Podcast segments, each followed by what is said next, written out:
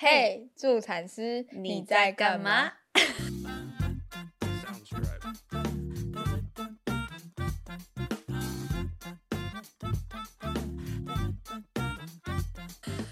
好久不见，好久不见，大家好，我是 Kelly。我是小爱。对，那新的一年，哦新计划，我们中间停更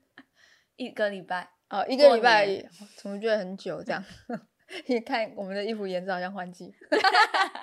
你知道我有同学就跟我说：“哎、潘凯琳，你们就是都都穿一样的都都都有制服吗？都穿一样衣服录吗？”我说没有，是因为我们一次录的集数比较多一点，然后然后中间有换一次嘛。嗯，他说：“哦，终于换毛线衣了。”我说：“对，冬天来了。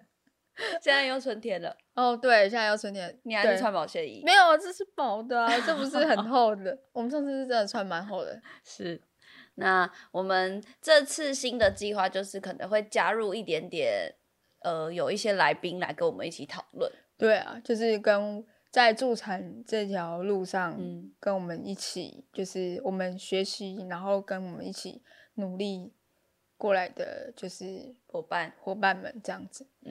那我们今天要先讨论的是几个小小的分享经验。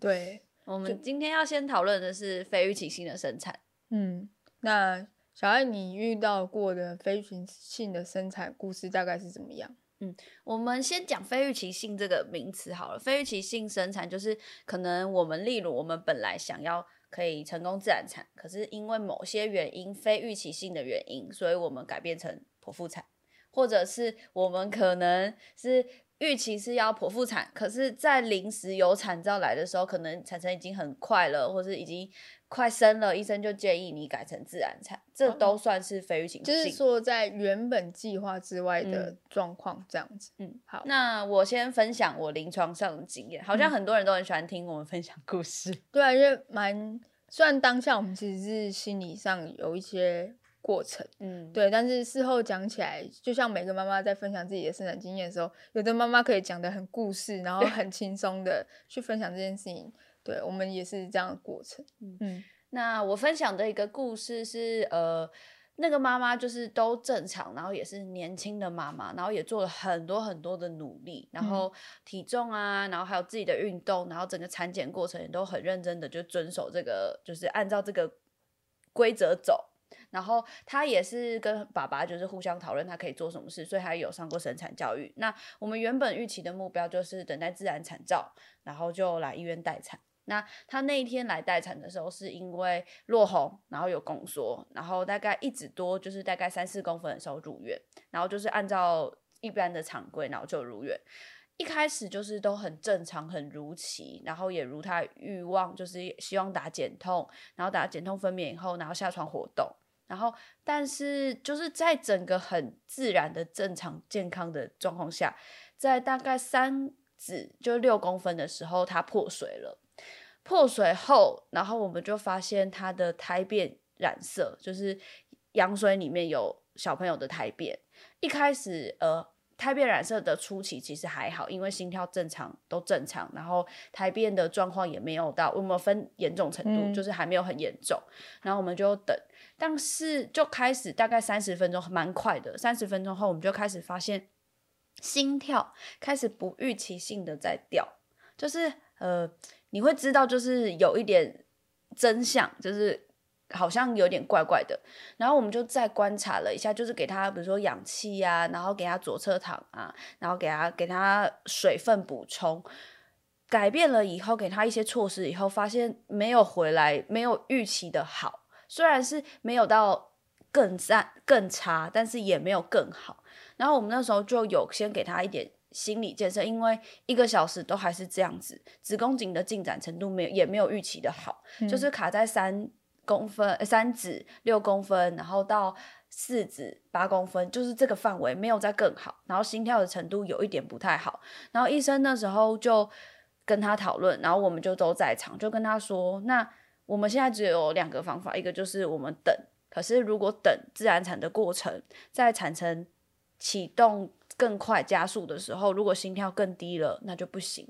第二个就是那就改变成剖腹产，所以就这两条路。那妈妈跟爸爸讨论以后，他就觉得他还是想要先尝试自然产，毕竟我们都已经努力这么久，然后他也到三指了。好，然后我们就在等，我们就说好，那我们就在等。可是，在等的过程中，后面的那一个小时就开始呈现延迟性，偶尔会有延迟性胎心减速，就有一点已经是往不好的那边了。嗯，那我们当下就跟他说，那我们可能在这半小时内就要决定，如果还是持续这样子一直掉，第一是小朋友的愈后也会不好，第二个是生产的结果可能也会不好。然后在这半小时内，我们开始渐渐的发现。它的胎色染胎变染色已经不是一开始的一度，已经慢慢变二度，甚至有点到三度这么浓，就是整个很浓很浓。然后我们拿那个垫子上起来给妈妈看，妈妈也会吓到，那种就是怎么会是这样？快要变成只有大便那种感觉。对，就完全没有水的颜色，就是在这两个小时内的整个进展超快。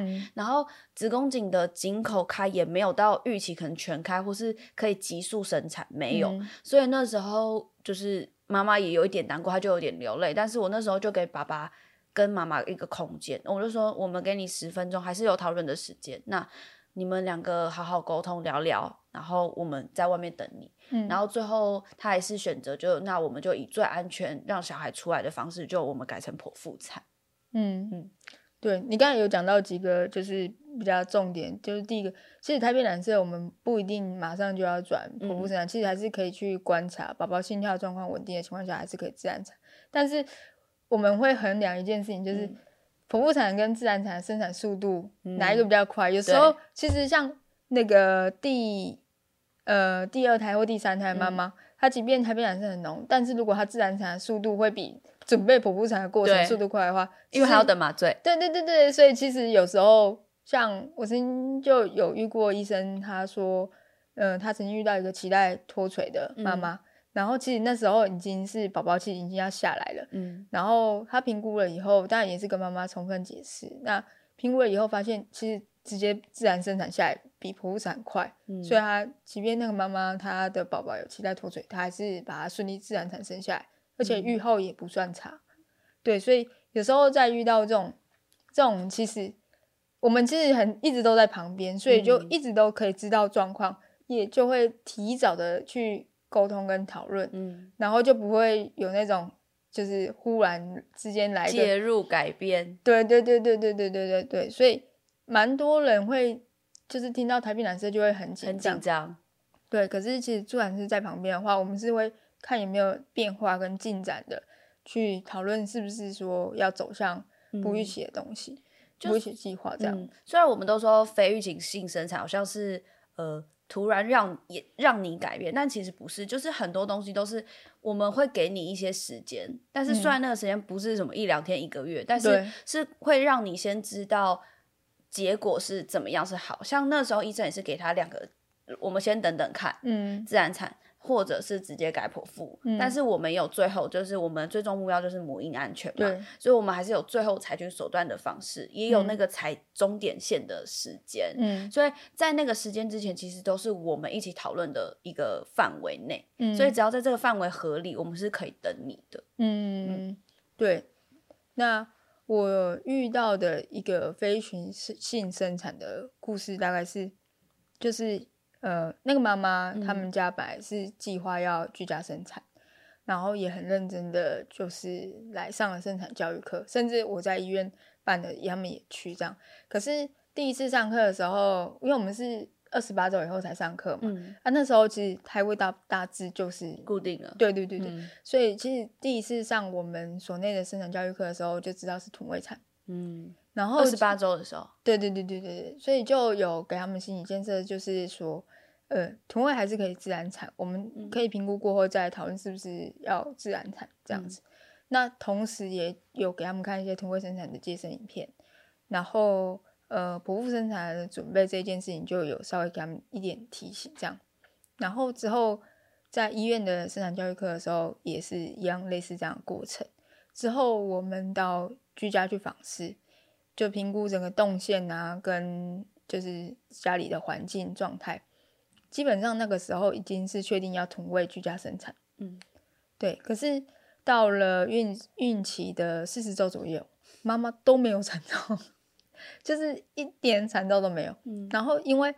呃宝宝有比较的大只一点，那如果说以那样的功课数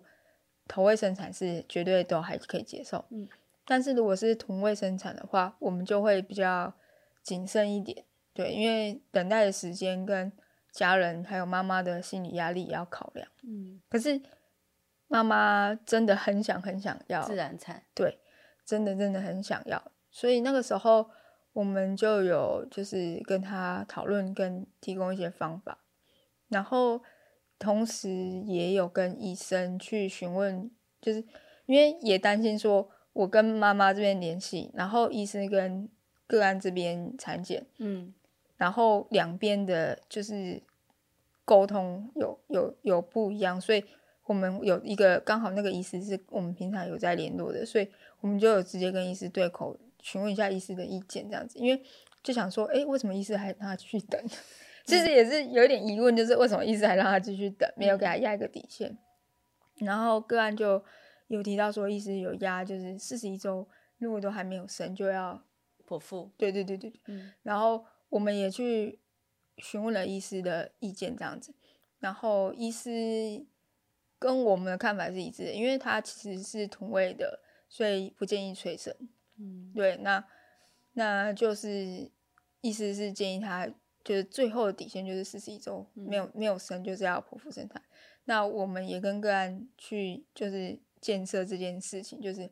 呃宝宝真的有点大，然后我们以母婴安全就是为考量，那就是因为也其实也都有准备啊，就是不管你是要走向自然生产还是走向剖腹生产，我们其实前面就有开始在准备这件事情，但我们是以自然产线为重，对，可是现在的状况看起来好像得选择对对对对，我们我们还是有继续等待的时间，因为现在才四十周，我们等到四十一周。嗯对，可是你们可能就东西要稍微有一点准备。对，结果就嗯，建设完以后，就妈妈就说好，就是如果说呃四十一周产检还没有生，就隔天就会剖腹生产。那我们就三方就有一个沟通达成，这样子，就真的最后就是剖腹生产。嗯可是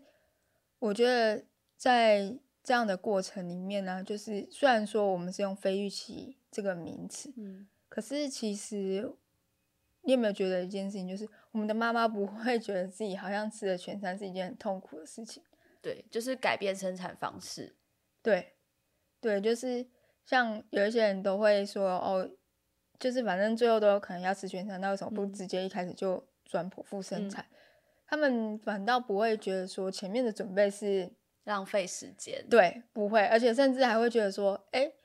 反正我还有下一台有机会可以自然产。我有些妈妈就会，比如说看到我，她真的是改变生产，她就说：“哎呦，好可惜，我没有跟你一起，最后一起生。”对，对，但她不会是那种觉得很很抱怨啊，或是啊怎么会这样？不是，她是觉得哦，只是很可惜这件事没有达成，而不是我为什么当初就不选择这条路。对，嗯，对我觉得那个差别很大，而且跟心理的感受更大。嗯，对，所以是孕期有做准备，嗯然后我们有上生产教育课程，嗯妈妈跟爸爸大概了解生产这个过程跟宝宝他的一个选择，因为其实有时候小孩子不下来不是我们能决定的，不是任何人的错。对，我他就是们有时候都会说，其实小孩自己也有选择要怎么出生的权利。对对对，还有选择谁要把你接下来，对，对对对对，所以其实是小孩子自己的选择。然后在事前，他们就大概了解这个过程以后，他们嗯其实就比较不会觉得说，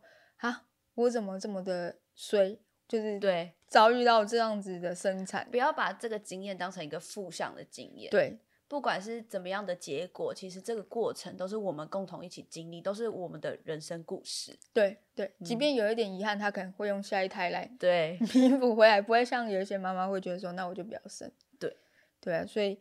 即便非预期性的生产，我觉得嗯其实我们上生产教育课也会讲到非预期性的生产的，就是状况。嗯虽然大部分的人都会把非预期性就导向就是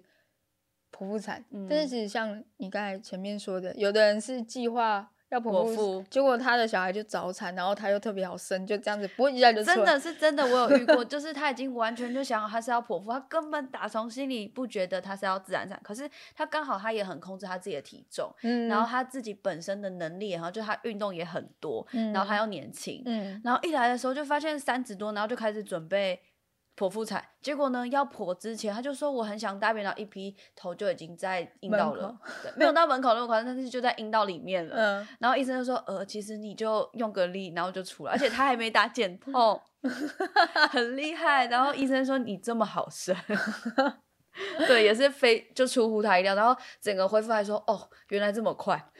对对，所以其实呃，我们现在有时候也会跟妈妈说，你的计划不要只有一个 plan，嗯，就是你的计划要有 A、B、C，嗯这样就不会有所谓的非预期，因为其实都在你的计划之内。那计划这件事情不是说哦我写好就好，而是你计划的每一项每一个项目，其实你都是了解它嗯的过程跟做法，或者说这个的对你它来说对对对对对，对你来说的重要性啊，嗯跟原因理由是什么这样子。对，所以还是鼓励大家要上课，然后跟助产师多聊聊。对，就是要先沟通，我觉得沟通很重要，因为在那个当下，我们都会说爸爸是最清醒的，可是你要先让爸爸知道你的想法，然后还有旁边的人是你信任的人，不可能。就比如说，我要做一个重大决定，我跟一个陌生人讨论，这样一定也会很难做出你最终的放心结果。对对，你有没有发现一件事情是，当我们不在的时候，就嗯通常在医院里面，其实我们如果在医院工作也是这样，就是没有那个时间，或者嗯说我们如果本身是护理人员，我们跟医师嗯搭配，我们其实也不会有那个时间跟心思去想到，其实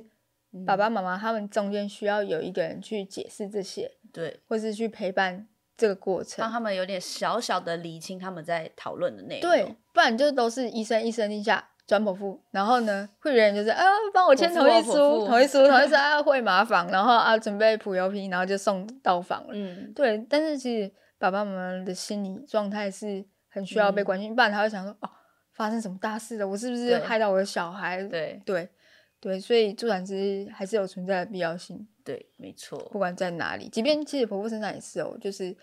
生下来我们其实也可以做到让爸爸去跟宝宝有多一点时间的肌肤接触，因为妈妈可能还在恢复。嗯，对，就是这是之后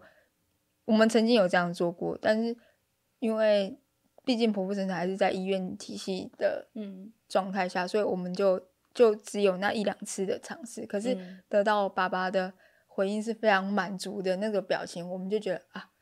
对值得。我对我应该坚持站在这里，就是协助这样。嗯，所以就是鼓鼓励，也应该是说，也建议就是在生产之之前，可能都要先做好一个可能刚刚说的 Plan A 跟 B，就是如果今天不是我们所预期的，嗯，那我们该怎么做？跟您的伴侣可以怎么协助你？跟你嗯希望我们怎么帮助你？嗯嗯，对，嗯那当然就是预祝大家都可以有属于自己的完美生产经验。对，就是在自己的计划 A 里面的那个经验，对对，去达成这样子。没错。好，那今天就到这边。好，好，谢谢大家，拜拜拜